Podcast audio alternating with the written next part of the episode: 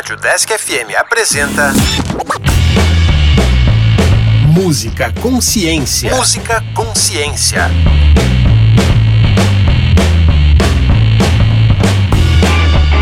Olá, eu sou a Luana. E eu sou o André. E este é o Música Consciência, um programa que traz um pouco da história e aborda a ciência presente nos instrumentos musicais. Caso você tenha sugestões de instrumentos musicais ou de músicas para ouvir, envie um e-mail para o deskconsciência@gmail.com. Hoje vamos falar sobre um dos instrumentos mais importantes para a música contemporânea eletrônica, o sintetizador.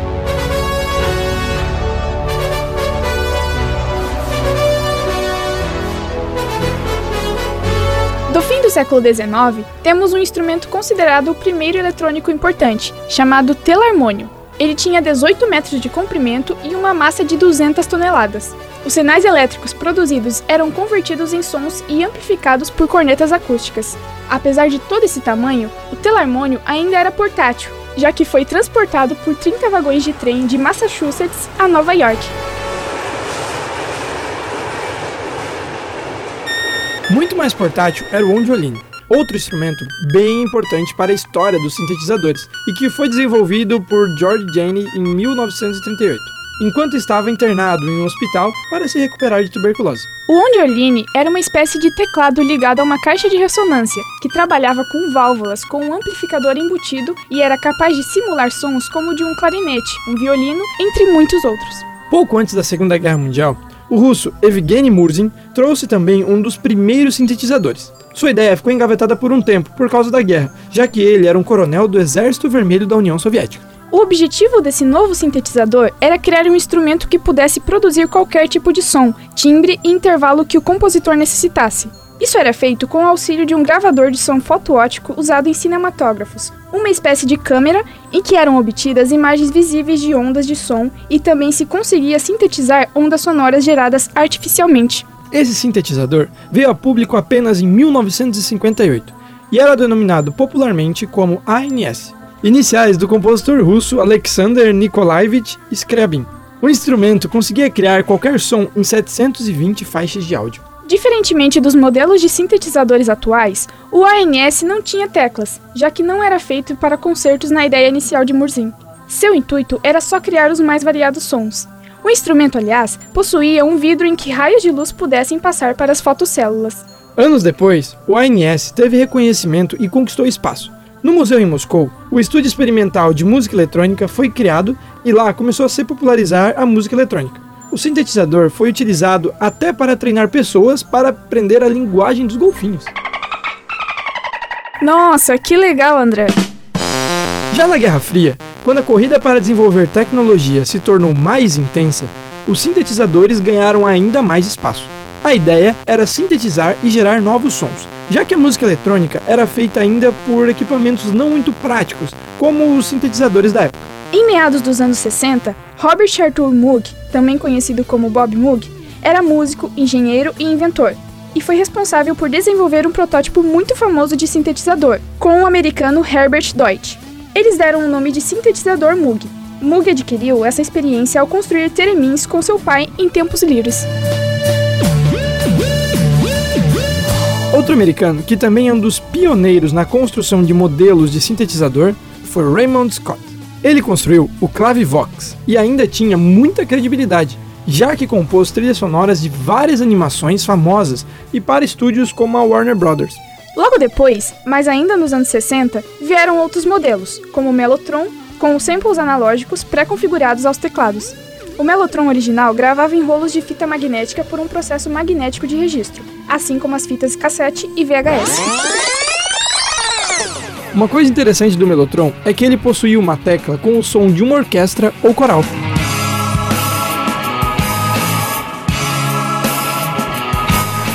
Na década seguinte surge o Fairlight CMI, com os samples passando para o formato digital e não mais em fitas, o que foi um verdadeiro marco para a indústria dos sintetizadores. A partir daí, os instrumentos eletrônicos só ganharam melhorias e mais tecnologia. E tem bastante física por trás do funcionamento dos sintetizadores. Por ser capaz de criar diversos timbres sonoros, é um instrumento muito versátil. Quando o músico aperta alguma das teclas, ele produz eletronicamente a frequência correspondente. Atualmente conhecemos duas classificações de sintetizadores, os analógicos e os digitais.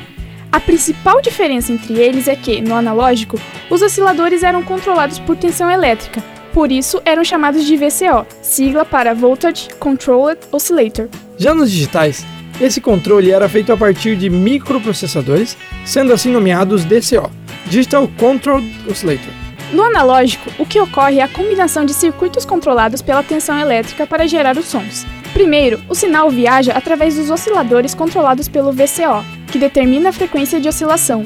O VCA, ou Voltage Controlled Amplifier, ainda entra na jogada, sendo responsável pela intensidade do sinal emitido. O sintetizador digital é controlado por algoritmos que trabalham com bits, aquelas sequências de 0 e 1 um que você já deve ter ouvido falar por aí. Uma vantagem do digital é ser possível emular as componentes de um sintetizador analógico no digital, dando mais poder a ele. Mas existe muita controvérsia sobre a fidelidade desse sinal em relação ao analógico. Em resumo, os sintetizadores são aparelhos capazes de produzir e modelar uma infinidade de sons, alcançando uma vasta gama de timbres, e além disso, eles também podem ser usados para controlar a variação do som e para efeitos de correção no som e na voz, como os autotunes que estão bem na moda, especialmente quando o cantor não é tão bom assim.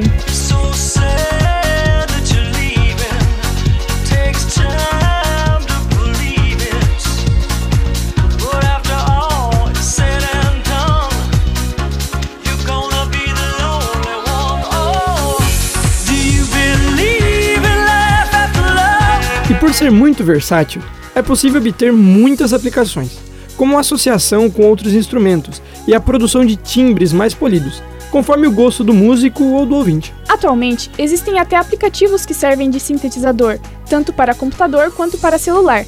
São apps populares e que simulam instrumentos como piano, violão e bateria, por exemplo. Um instrumento tão importante para a música eletrônica, logicamente tem nomes consagrados.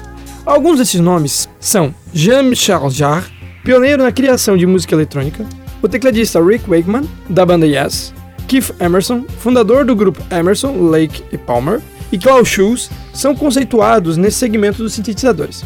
Além desses músicos, temos bandas consagradas no uso do sintetizador, como Tangerine Dream, o influente grupo alemão Kraftwerk, tido como os Beatles da música eletrônica, e mais recentemente o dueto Daft Punk.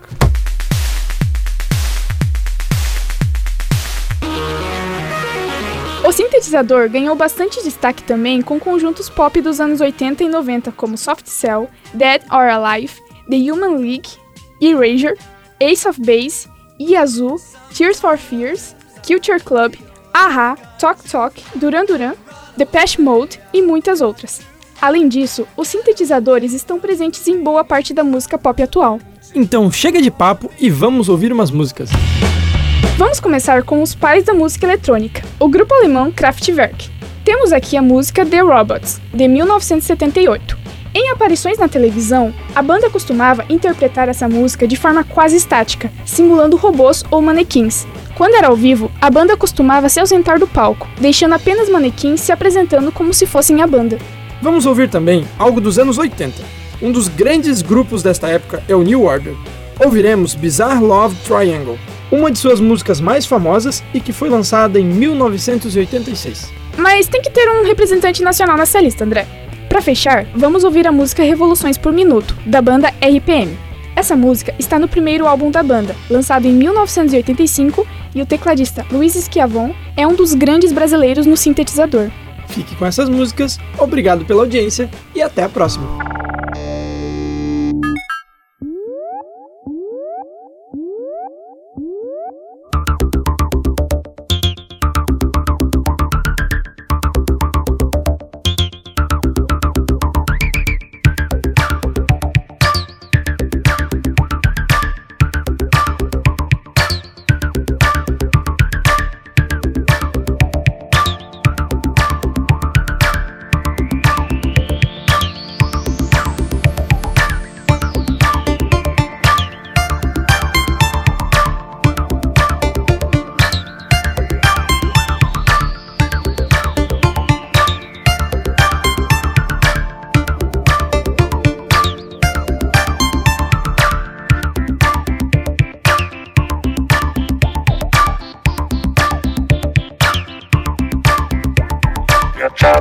Música Consciência.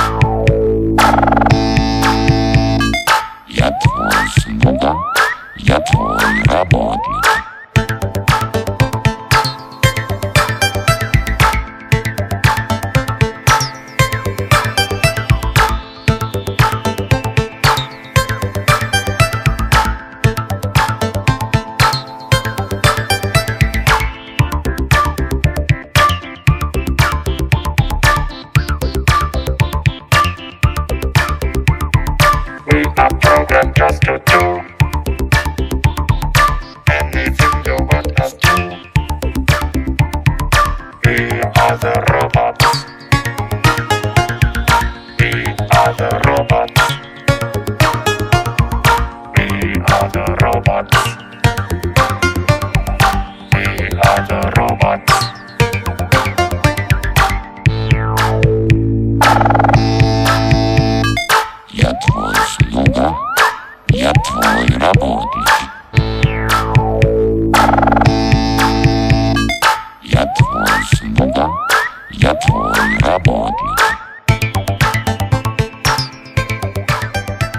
In telling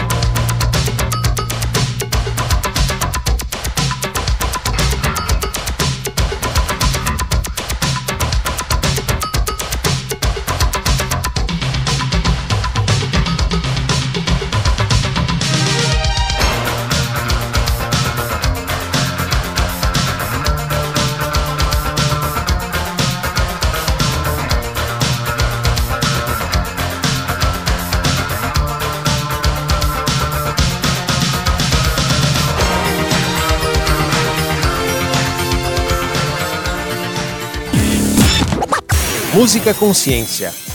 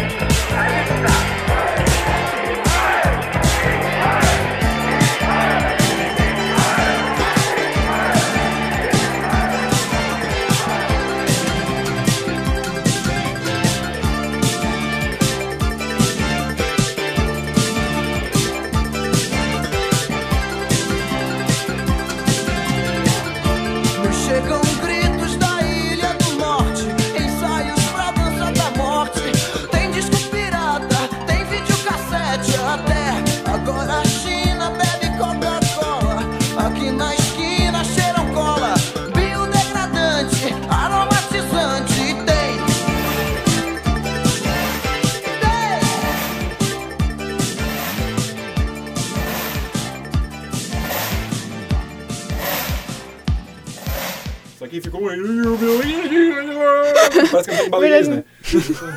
É verdade. Tá. Música Consciência. Música Consciência. Uma ação do programa de extensão Consciência do Departamento de Física da UDESC Joinville. Roteiro e narração: André Sartori Gomes, Heloísa Delandrea e Luana Santana. Revisão: Carlos Rafael Rocha e Alex Beluco. Edição: Alex Schneider. Caso você tenha sugestões de instrumentos musicais ou de músicas para ouvir, envie um e-mail para o deskconsciência@gmail.com.